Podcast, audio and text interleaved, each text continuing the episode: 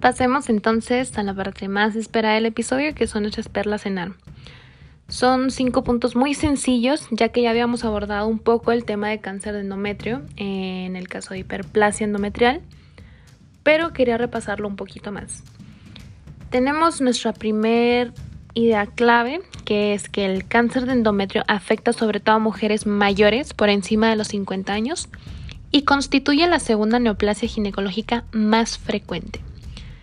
No existe evidencia que sustente la eficacia del cribado en el cáncer de endometrio, los factores de riesgo implicados en su etiopatogenia son la menarquia precoz, la menopausia tardía y ciclos anovulatorios, así como obesidad, diabetes, administración de estrógenos sin gestágenos y tamoxifeno. Se pueden considerar factores protectores la multiparidad y la toma de anticonceptivos hormonales. Y aunque no me guste decirlo, también el tabaco.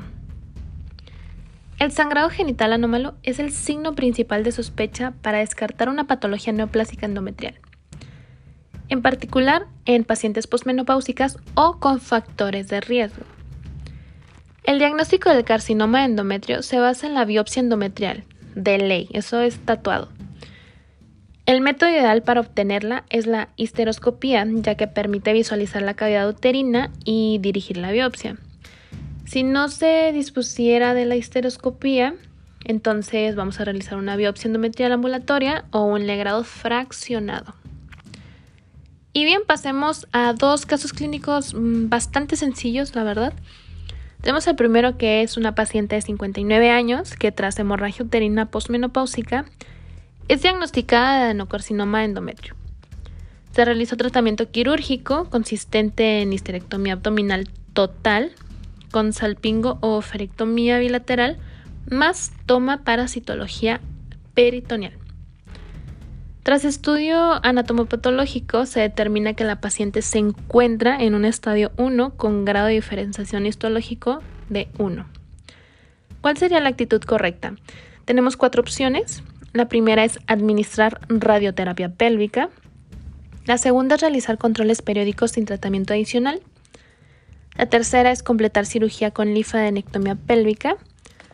La cuarta es administrar braquiterapia coadyuvante. Y la respuesta correcta, ¿cuál sería? Correcto, la número dos, realizar controles periódicos sin tratamiento adicional. Muy bien, pasamos a nuestro último caso clínico. Paciente de 58 años de edad que ha sido diagnosticada de adenocarcinoma endometrio. En el informe anatomopatológico se refiere a una invasión mayor del 50% del miometrio y afección del estroma endocervical por el tumor. El grado de diferenciación es moderado. ¿Cuál es el estadio del tumor? Tenemos cuatro opciones, por lo tanto va a ser 1A, 1B, 2 o 3A.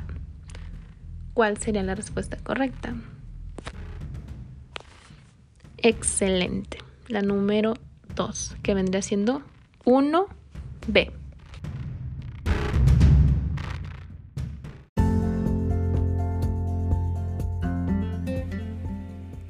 Con esto daríamos por terminada nuestra revisión del tema. Espero les sea de mucha ayuda. Recordemos que donde quiera que se ama el arte de la medicina, se ama también a la humanidad. Platón. Nos vemos en el siguiente episodio.